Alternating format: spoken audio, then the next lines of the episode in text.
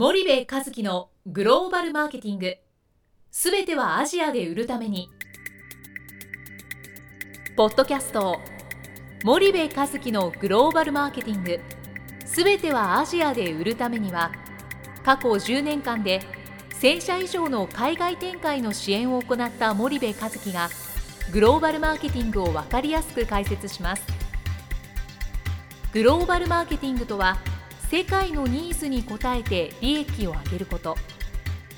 アジアで売るためにはものづくりプラスグローバルマーケティングを武器とした戦略を持たなければなりません。日本には素晴らしい企業が多く存在します。その企業とともにアジア市場を目指したい。再びジャパンアズナンバーワンと呼ばれる時代を作りたい森部一樹はそんな思いを持ちながらこの番組を皆様にお届けいたします。皆さんこんにちは。弊社より配信中の動画番組のご案内です。弊社ではスパイダーチャンネルという無料動画番組を配信しております。この動画番組は日本企業の海外販売チャンネル構築のノウハウを無料でお届けする番組です。またグローバルビジネスに関するさまざまな情報もお伝えしています。毎週火曜日金曜日の週2回配信。iTunes 内ポッドキャストにてご覧いただけます。iTunes にて番組タイトル名スパイダーチャンネル。大文字で SPYDERCHANNEL と検索ください。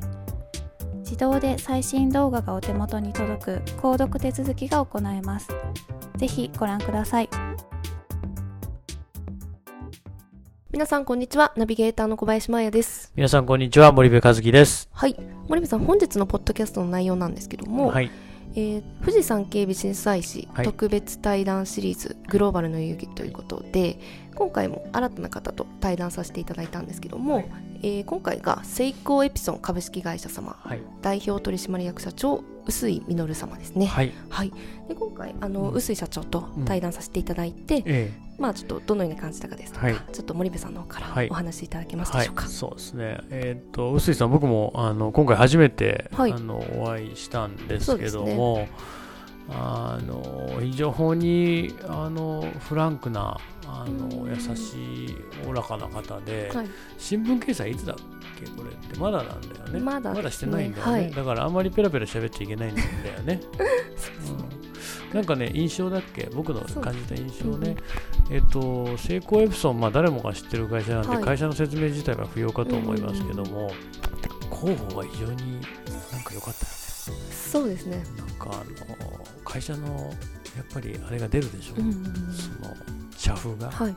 なんで、広報の対応が非常に素晴らしい会社だなと思って、はい。あのそんなのが第一印象だったんで、ちょっとあの余計な話かもしれないけど、そんなことで、で、うん宇井さんが非常におおらかな、あの優しい、なんて言ったらいいのかな、あの雰囲気のうんうん方で、えーっと、まあ、お忙しい中、時間取っていただいて、はい。い、ろいろ伺いましたと。ですね。えーっと、まあな、どんな話したかっていうのは、ちょっと、あの新聞掲載になってからね、はい。ウェブ版でまたあの、うんうん。なあの長文で出るんで、はい。それ見ていただければなと思うんで、ちょっと簡単にかいつまんでなんですけど、一つがね、えっと、エプソン25第2の中期経営計画が始まってるんですよね。で、それについてちょっと僕はまあ興味があったんで、はいえーいろいろ伺いましたということと、あと、やっぱり、えっと、エプソンといえば、あの、すべてのその革新的なものづくりの土台に、えー少々性という考え方がああるんですよね。うんうんで、えっと、この少々性の考え方っていうのが今その企業が必要とされる持続可能な社会とかサステナビリティとか SDGs などの考え方に非常にその合致してるというか近しかったのでそれについて伺っはいたのかな。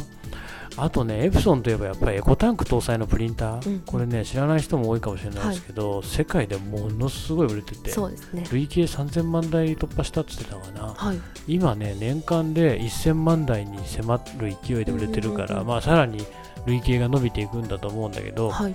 今までってさ本体安く売ってその消耗品であるカートリッジで稼ぐっていうビジネスだったじゃん,、うんうんうんうん。そのえーとうんはい。インクジェットプリンターのビジネスってね、なんだけどもそうじゃなくて、えっと全くこう発想転換させたはい。ビジネスモデルなんだよね、でそれがまああの、えー新興国中心に、えーヒットしたとはい。いうお話とあとグローバル戦略についても聞きました。はい。あの今後グローバル戦略どうされるおつもりですか？うんということうんうんとそれをする上での課題感の話、はい。で、えー最後に、まあ、数十年後にその成功エプソンという会社人や社会にとってどんな会社になってると思われるか、はい。もしくは、うんなっていたいか、うんうんうん。あーっていうことを伺ったとうん。いうことで、あの非常にねいろんな、はい。あのあれを案内してもらって、うんうんうん。あのあそこも見せてもらったもんね。あのセキュリティの非常にかかったね。なんで、えーなんだっけあのあれは。えーっとね社内ではい。出た、その紙をねリサイクルする装置があるんですよ。そうですよね。これ僕びっくりしてうわーと思ってねそのいわゆる循環させていくっていうことだよね。もう、はいはい。そのゴミを出さないと。いうことなんであれ初めて見たんだけどもっと大きいものかと思ったら、そんなこともなかったね、うん。なんだっけドライフファイバーテクノロジーによる世界初の、えーなんていうのこれ鑑識オフィス紙紙を作る機械だよねこれね、うんうんうん。紙が出るじゃない。はいはい。でその使用済みの紙を、はい。えー繊維化して、はい。えー結合して形成して新たな紙を作るう。んえこんなの何？自分の会社でできるの？みたいな。でそんなの想像するとなんか工場ぐらいでっかい敷地が必要かと思うじゃない？そうですよね。でもそんなことなかったもうお部屋の中に。軽トラックよりもちっちゃい。だよね。ね。軽トラっていうか軽自動車よりもちっちゃい。うん箱の中にね入れてねはい。紙を作るみたいなものもあの薄井社長に見せていただいて、ね。うんうん。非常にあの充実したはい。時間でした。そうですね。なので掲載はいつぐらいかな？まだちょっと先だね。ちょっと先なんですけど。7月8月？そうですね。7月8月頃にうんうん掲載予定です了解しましたその掲載まではい。皆様もうしばらくお待ちください。はい。はい。ありがとうございます、はい。じゃあ本日のポッドキャストはここまでにいたします、はい。リスナーの皆様ありがとうございました。はいありがとうございました。本日のポッドキャストはいかがでしたか？番組では森部和樹への質問をお待ちしております。ご質問は podcast アットマーク spydergrp.com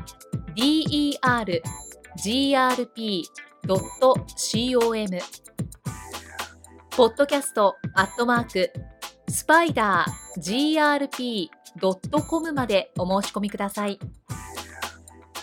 たくさんのご質問をお待ちしております。それではまた次回お目にかかりましょう。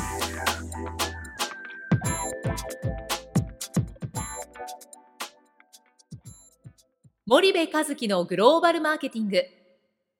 この番組はスパイダーグループの提供によりお送りしました。